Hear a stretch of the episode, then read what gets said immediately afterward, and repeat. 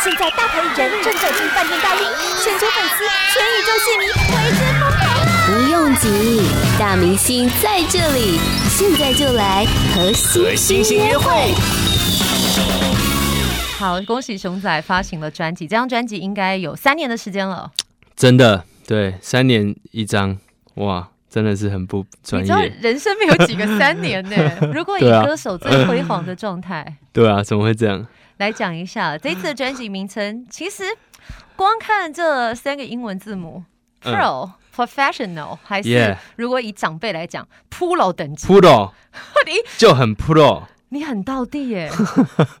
我们身为一个高材生，也会讲这么到地的 Pro，Pro，Pro。介绍一下专辑吧。这张专辑虽然叫做 Pro，虽然叫做 Pro，但是它其实捕捉了很多梦想职业化背后的嗯心境、心路历程。嗯，对，我希望就是制造这个反差感，就是大家拿到这张专辑的时候，看到封面，哦，看起来专业的，但是一听下来就哇，直接进入内心世界，发现是在讲背后的整个心理状态，这样。不晓得现在熊仔，你可不可以看到我手上的鸡皮疙瘩？哦，我没戴眼镜。哎、欸，你每次都是带着一个近视的状态来跟我录节目。对，对不起。三年前也是这样，但我要很很老实的跟大家讲，就是我并不是一个很擅长听嘻哈音乐的人。嗯、可是这次在听你的专辑的时候，我觉得你没有那么有距离，然后很愿意把自己内心那一面，就是脆弱的那一面，嗯、或者是你自己经历过的心路历程。你不见得是跟别人说，但是你很坦诚的面对自己。嗯，那也或者是我们当大家都可能把你冠上一个高学历的 嘻哈歌手，那真的是无形当中一个很大很大的压力。对，所以这张就是被这些压力压垮以后 重生的作品。嗯，重生通常需要砍掉重练，你砍掉什么？其实真的是有砍掉重练的，就是我原本在做这张专辑的时候，根本大方向不是要讲这件事情，嗯，然后本来也是又是要想要讲故事或什么的，然后只是后来我观察到自己，发现自己写出来的东西，诶，怎么都偏向这种抱怨式的作品，然后我就重新去找这些作品之间的关联性，然后后来才想到，哦，我可以用一个职人还有职业倦怠来包装。整个要贯穿的核心，然后后来才想到 “pro” 这个字，对，像是一个提醒，对不对？朝着这个方向目标，我不敢说是提醒啦，但是我觉得它是一个记录啦，比较像是一个自传性的作品，这样记录我三十岁的那时候经历的低潮啊，然后到现在到现在的状况，嗯。我觉得从呃专辑里面的第一首歌，大家可能会发现，以前大家讲到熊仔，可能会讲到什么学院派啊，或者是讲到快嘴。可是当自信这首歌一出来的时候，嗯、我觉得好像甚至连咬字方式，还有那个旋律节奏的方式不太一样。嗯、对对对，其实这一张我我觉得没有很学院派，我不知道大家怎么想，但是我觉得在做这张的时候，我好像。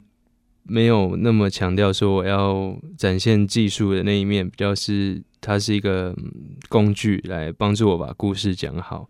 所以我记得很好笑的是，在二零二一年底去一些比如说唱跨年的时候遇到焦哥，嗯，然后焦哥就会说：“哦，你接下来专辑是更快吗？还是这个更快嘴？”然后我就说：“没有，超慢的。” 他那时候可能不太相信这样，然后、欸、但慢也是饶舌，对不对？为谁规定觉得好像快比较厉害？啊、这是我后来其实有点不懂，嗯嗯嗯，因为这中途其实也有很多呃新生代的嘻哈饶舌歌手，嗯、其实大家都一直在比拼说，在多少旋律之下塞进了多少个字，这首歌里面有多少字，然后多难背多难唱。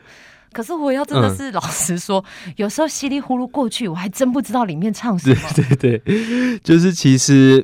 嗯，我觉得这是快的这个这件事情，可能是一来是大家刻板印象，二来是它比较好对一个嗯你从来没有听过这样的类音乐类型的人是一个亮点吧，比较快速可以抓到你注意力的方式。但是我这张专辑比较是在讲故事的话，那嗯还是希望以情感和这个感性的这一面可以表达出来，会是最重要的。嗯。那以第一首开门歌曲就是自信。现在的你是有自信的状态吗？因为我觉得这首歌很有意思，欸、你特别不是你平常习惯的咬字哦，对对对，他为了凸显什么呢？其实我那时候在录这首的时候，我也没有特别想要说用一个很奇怪的唱腔或者什么，但 那时候可能心情就是蛮差的，所以唱出来好像就有一种那种含着卤蛋，还是有一点那种喃喃自语、嘴巴打不开的感觉。那后来就觉得 他捕捉到了当下的情绪，如果重录的话，有一点有点破坏，所以就尽量就是去考验。考验后置的制作人，考验 RGRY，他他花了很多功夫，把它做成真的是那种哦，在你耳边呢喃的感觉。其实我那时候就是想要做出这真的在你耳边唱的，所以那时候我录音的时候可能离麦克风太近了一点，那这不是一个推荐的好方法。如果大家想要做这种的，不需要离麦克风很近，也可以做出呢喃的感觉的。但很多的网友其实都反映这首歌，其实一听到的时候是很 touch，甚至好像掉进你给他们的漩涡里面。特别是里面有一句“差一点”，本来今天就要快乐，差一点，嗯，那个差一点是故意。顿在那里，还是你刚好就是那个情绪，也或者他其实本来不是一个刻意要形塑成这样的 pattern，、嗯嗯、对，但那个情绪下就刚好停在那。对，没错，其实那时候那句是录音的当下才决定把它加进去的。对，原本没有写到这一句，然后是我那段本来想要做一些电影的独白来取样，嗯，然后嗯，后来我就翻我的。手机的记事簿，然后就看到我之前有一天就记录下来的那个状态，然后就觉得，哎，那我把它试试看唱进去好了。我本来是打算唱两遍的，就我今天差一点就可以快乐，我今天差一点就可以快乐。但我唱第二遍的时候，就当下心情太不好了，就没有把它唱完，这样，所以他就是捕捉了当下的感觉。后来回去听，就觉得，哎，他有他的味道，这样就把它留着。我觉得这好像人生一样，你觉得本来当时看好像是瑕疵的东西，可是说真的，整首歌听完那一段是我到现在印象深刻，甚至我可能也会有点像是被掐住脖子一般。嗯，嗯，你希望大家听了这首歌是得到了什么？或者是有时候我们问创作者说：“哎，你创作一首歌曲，或者是你希望听的人有什么样子的呃感受？”我们都觉得这个问题。可能会造成很两极化，因为创作本来就是把空间打开，让听的人去感受。可是我相信作者本身可能有一个希望大家可以引导过去的方向。对，其实一开始听一开始做的时候，也就只是一个日记而已，就是那是我一个晚上把它，就是突然就是一次把它蹦出来的。那当下也没有特别觉得说想要怎么样，但是。后来看到很多人的 feedback 是说，嗯，他们也有经历过类似的经验，然后觉得受到这首歌的这个温暖吧。就是我觉得，如果身为一个从来没有过，嗯，心里有这种低谷的状态的人，可能，嗯，这首歌听起来会比较黑暗一点，听起来比较像是很负能量、超负能量的歌。但是，其实我觉得这首歌。我自己觉得他还蛮 正能量的，就是因为他最后是有算是朝向更好的方向的一个期许。那嗯，同时我也希望说，如果大家就是很幸运的是没有经历过这样子的状态的话，可以更加了解说，嗯，不要去就是对真的嗯面对心理健康的疾病的朋友有一个歧视或是一个抗拒，就是。其实他大家都是蛮努力的，对啊。有时候我们叫别人要快乐，但是你不知道他经历了什么。但有时候我们遇见悲伤的时候，不是不能悲伤，而是你选择要悲伤多久，悲伤之后还可以怎么做。那我觉得这首歌你说的正面能量，我感受到是在这个地方。八宝 B A A B A O 免费提供制作人各式服务，现在就成为八宝制作人，打造个人品牌。好，熊仔每次来到我们节目呢，都刻意不戴眼镜，为什么？我就是一个模糊世界，处在模糊世界的人。对啊，我每天都不戴眼镜，除非要看电影了。对，很可恶哎！你有没有考虑过我们的心情？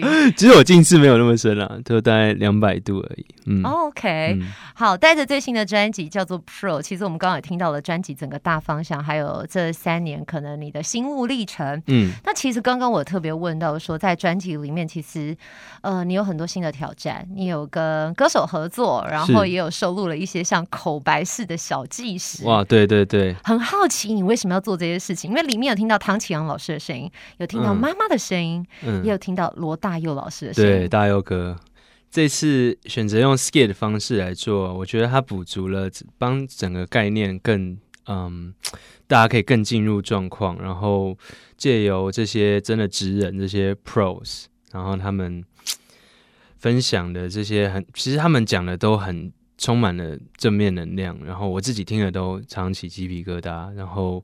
我觉得，嗯，他们帮助我把把这个，如果是我自己讲的话，听我觉得听起来多少会有点矫情，或是有一点，嗯，哎、欸，你刚刚不是还在那边最可怕，不是失去自信，现在这边说哦，不不放弃，但其实这些词，这些他们讲的话，全部是他们自己写的，就是我们没有写稿，我们只是说，嗯，给一个大方向，说希望。会是你在哪一首歌之前，然后给他们听，或者哪一首歌之后，像是唐老师是在星座学家之后，你真的是很讽刺，把它放在后面。对，你有他有考虑，你有考虑过他的心情？他知道你歌里面在写什么吗？对，我就是因为这首歌，他其实有点揶揄这个星座学家，然后他其实有一点有一点北烂这样。那当时去问唐老师的时候，也是会有点不好意思这样，但。后来他录给我以后，我就觉得，如果把唐老师的放在星座学家之前的话，就我觉得有点太不厚道，就是好像人家先讲的很很这个以后，然后再去对这样太，所以其实它里面有讲到一些什么质疑，常常会有质疑的你，然后就是去嗯贬低你做事的原因啊。那我觉得把这一段整个放在星座学家后面，等于是哎，从真的 pro 的角度来看前面这种玩笑的话。那他们其实会，他们如何面对这样子的各种批评啊？对啊。但我很好奇，其实本来听星座学家，光看那个歌名几个字，你会讲说他可能要讲星座。那对一个无底钢铁直男，很多人都说星座是统计学，但是其实你很想要告诉大家，不是统计学，对不对？嗯，这是我的观点啦，但也许我是错的。但是我觉得星座，呃，它有很大的。嗯，层面应该是心理学的的暗示，然后，但是我觉得还是在在台湾这个文化里面是很重要的的一环啊，帮助大家面对。自己的心理，对啊，或者是这就是人生，你不觉得人很喜欢归因吗？就是找到一个原因来合理化为什么现在会发生的事情。嗯，你，你不是想要懂理化，只是想要合理化。这 欸、是星座学家里面的。欸、对我刚刚没有想到这个、欸，哎、嗯，很好，表示词真的是自己写的。好，专辑里面有这么多首歌曲，你刚刚呢讲了唐启阳老师，嗯，但在里面专辑里面其实有大佑哥，嗯，大佑哥对于很多的音乐人来讲是神一般的存在，真的。这次怎么有这个勇气去邀请他呢？哇，其实大佑哥跟大佑哥的缘分蛮奇妙的，就是之前我记得最第一次见面的时候是。一个音乐季，然后 d a k i 校长带我去后台去见他，然后那时候也只是小聊了几句，嗯、但后来是大佑开始，大佑哥开始办那个 Legacy 的每一个月一次的那个，然后嗯，他就有邀请我去当他的开场嘉宾，嗯、然后还邀了两次这样，然后有一次就是他在 Legacy 的后台的时候，他就找我去聊天，聊什么？就聊超多的，就大部分是创作啦，嗯、然后我就借机直接一股脑吧，那种各种迷惘啊，各种说哦，我现在在做这个，然后我不知道怎么办，然后什么，他就会，因为毕竟他已经真的是职人，他到现在还刚出他的安可曲的那张，然后就。他就给我很多，他就是一个很充满正能量的人。嗯嗯，跟他相处就是哇，他那时候他那阵子他腰其实受伤，他是绑着一个护腰，对，护腰上台的。可是他他就是整个还是跳来跳去，然后超级有 energy。那就很被他鼓舞，然后后来就还有嗯录节目的时候，还有邀请我，所以后来就开始哎有一个群组，然后可以有一个机会去去。加到他的这个 line，然后攻其不备，就情绪勒索他，没错，可以帮我录一个，没错没错，就是这样子，就是，oh.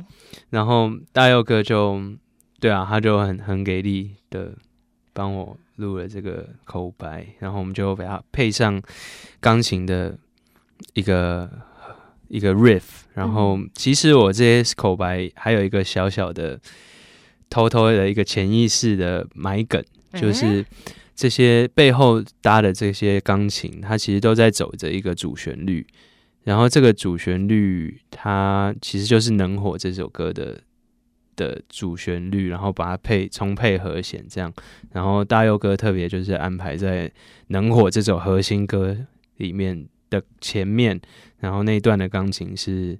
让他整个是瞬接到下一首歌的，对，所以我觉得 Skid 在听觉上，它其实是帮助先埋入这个 motif，嗯，就把情绪先注入，或者是会不会就像你说的，其实像我们从前面的星座来讲，它可能是潜意识的那种心理学，嗯，但刚刚的，比如说不管你录别人的口白还是怎么样，都会有一个潜意识先植入一个情境，对对对，其实就是先把这个旋律给植在，那你可能听不出来，但是哎。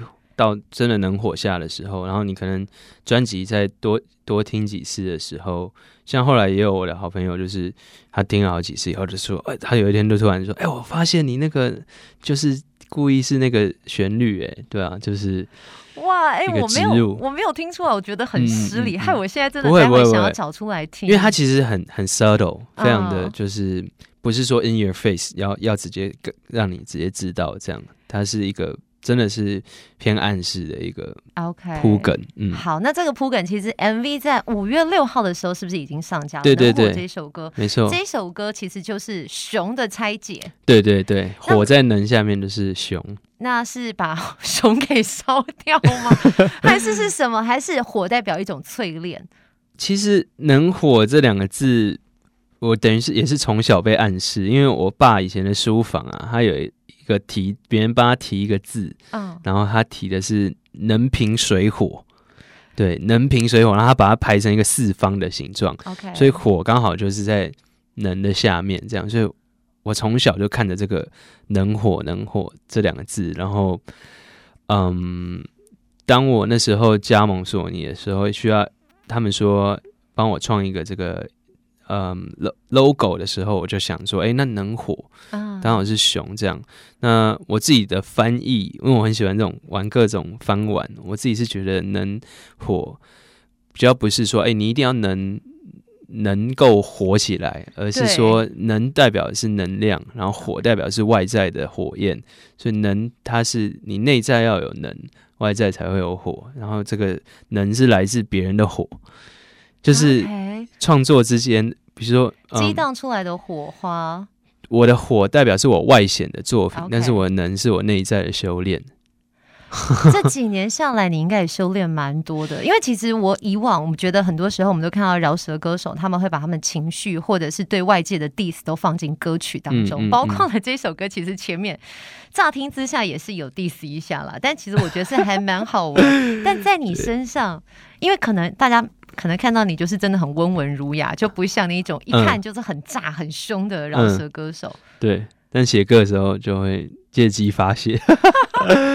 对，前面那个访问是之前，嗯，我出上一张专辑的时候，去明一姐的电台的时候，她对我的这个评价。所以现在是不是告诉我们，众家 DJ 要访问你之前，前面都要讲一个很重口味的东西，才有机会出到线上你下一张专辑？对，我第四张就会每一首都的 skit 都是各家电台。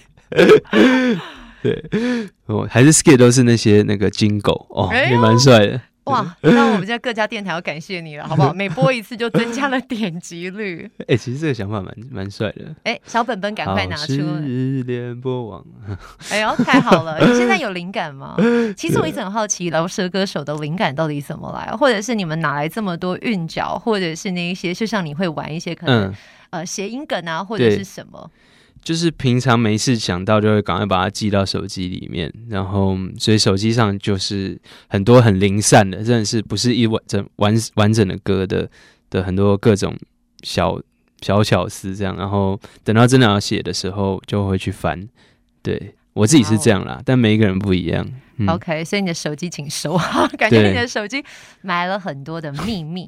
Podcast 首选平台八宝 B A A B A O，让你爆笑也让你感动，快到八宝发掘台湾最生动的声音。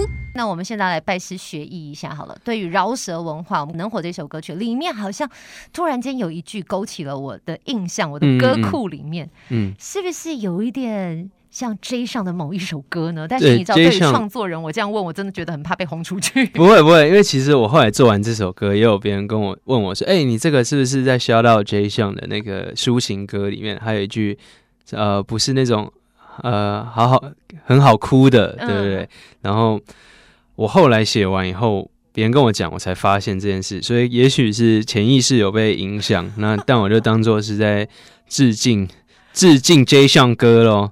是不是有一种外星人植入我们的脑海？等一下，那你刚刚讲的跟我们一般认知的 sample 有什么不一样？对，其实 sample 在嘻哈文化里面，我们通常是指说，嗯，直接用这个音源，直接使用，啊、然后像是，嗯，前面那个明一姐的访问，那个我们就算是 sample，因为是拿真实的声音直接来使用，这样。懂那如果嗯不是。自己重唱的话，通常就比较像是就是致敬吧，对，OK，我们不然就是抄袭。不会不会，因为有一起主持，我觉得 潜移默化可能有，而且我觉得有一个很重要的观点是，这张旋律你的比重也算蛮重的。对对对，嗯、怎么会突然是转性了吗？其实我想要证明些什么？毕竟明一姐刚才说你唱的好像还好，这一段可以帮我留下来吗？其实。我觉得这张多少还是有在跟着，嗯、一来是自己的音乐品味，二来是呃嘻哈的的演进，因为毕竟这个现在二零二二，嗯，嘻哈已经是很多很多是加入 melodic rap 的旋律饶舌进去，只是说看你要怎么用。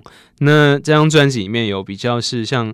哑巴吃黄连那种的，它就是比较偏那种 Mac Miller 式的，嗯，比较不是现在流行的 melodic rap 的方法，但是像能火的这个走法，它就比较是，但也不是最最最主流的国外最主流的那种方式啦。嗯，理解。那在专辑里面呢，其实有这么多首歌曲，那你走遍了各大宣传，有没有最想跟大家来分享的歌？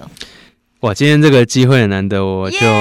来分享一下《风头上》这首，因为都没有机会讲到。那这首歌其实我不觉得它是嘻哈，嗯，对，这首歌它听觉上是比较是那种冲浪摇滚嘛，比较是就是很很像带着冲浪板要去要去，然后这阳大太阳，我自己想象它比较像是一个电影的。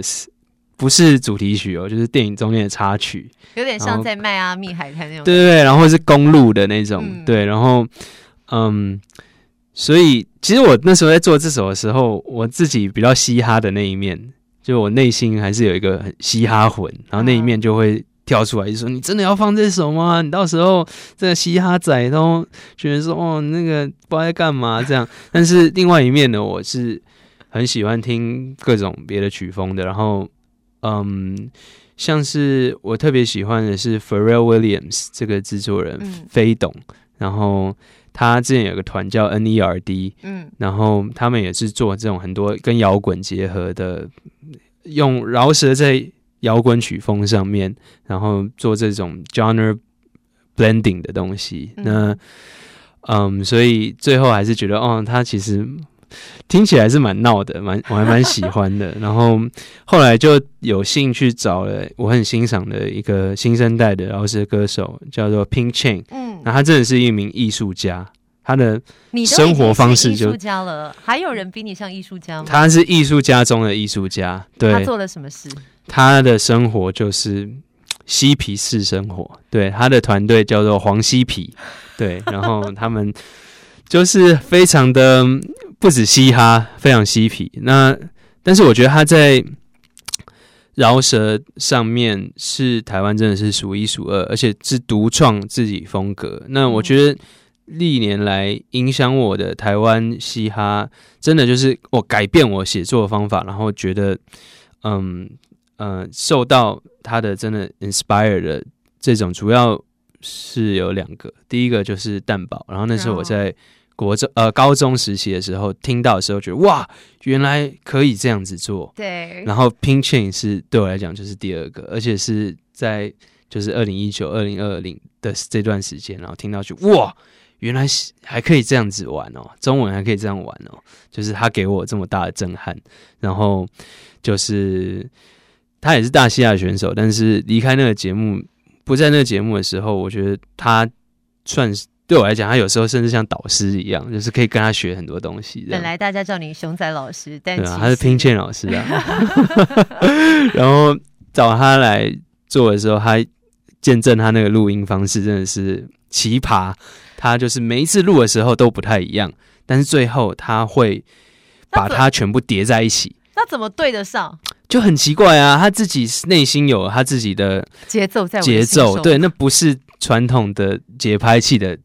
的的格线了，他已经有自己的格线，然后他每一次录都会有一些地方是可以全部粘在一起，但有一些地方又会慢慢分开，然后又合在一起，又慢慢分开，然后他又同时把它放出来的时候，他然后把它 pan 到左右，对对对，会有那种哇多重宇宙的感觉，超酷的。前面要加妈的吗？完了，加了可能这段就不能播了。我们在讲的电影名称，对对对，Pink 的多重宇宙。哇，哎、欸，感觉很酷。粉恋多重宇宙一定要听，而且重点是，我觉得在讲到你擅长、熟悉的饶舌音乐的时候，你眼神是有发光的。哦，对啊。那我希望你这个光芒可以持续下去。嗯嗯，嗯。因为三年的时间没有走宣传，对，像这么密集。可是你知道，有时候宣传到一定程度的时候，对，那个光可能会消失。我这张都已经在讲职业倦怠，我那个对，但是真的、啊、像刚才讲能火，就是 Pink Chain。就是提供我能的，我的能的这种来源之一，对。然后很多最近也有很多其他发哥，像阿法啊，然后嗯，狗哥啊，热狗的，对啊，就是这些都是我们彼此激荡这样。嗯，OK。不过你最接下来有一个很重要的事情，在六月份，赶紧来讲一下，有多久没有参与演唱会了？我要哭了。对，我上一次演唱会已经是也是二零一九的事情，那。这一次，二零二二年，借着发行专辑的这个好机会，就再办一场呃个人演唱会。这次我们办在 Legacy Max，然后是在六月十一号。那这一次的演唱会的氛围，我们应该也会比较接近专辑的感觉，所以可能比较少的炸场，但是更多的这种。嗯，感性啊，但我觉得那反而更难营造。我觉得炸是最容易，可是走心是最难。嗯、就是老了，你知道，跳不动。老人，你才全家都老了，好不好？我说我啊，对啊，我老了，跳不动了。嗯、可是不得不说，我觉得这一次你整个专辑，就像你现在讲的演唱会，如果是以自己专辑的形式来去编排，我会蛮期待的。因为有时候我们看演唱会都会觉得说炸或者是 party，嗯，嗯，但是真的有时候欢愉过后。你还剩下什么？嗯，嗯，那在听你的这张专辑，从第一首到最后一首，其实曲目来讲有十四首，它的编排是非常长的。嗯，以现在的专辑应该也算是长的吧？诶、欸，对我个人来讲是刚刚好。对我，我还怕太少了嘞。其实，哦、对我我还怕太少了。嗯有什么遗珠本来想放，但是放不进去？有哦，有有几首本来想要放的。对我之前。啊，不要透露啊！那我跟你说，那我觉得大家就可以稍微安慰一下，不用再等三年。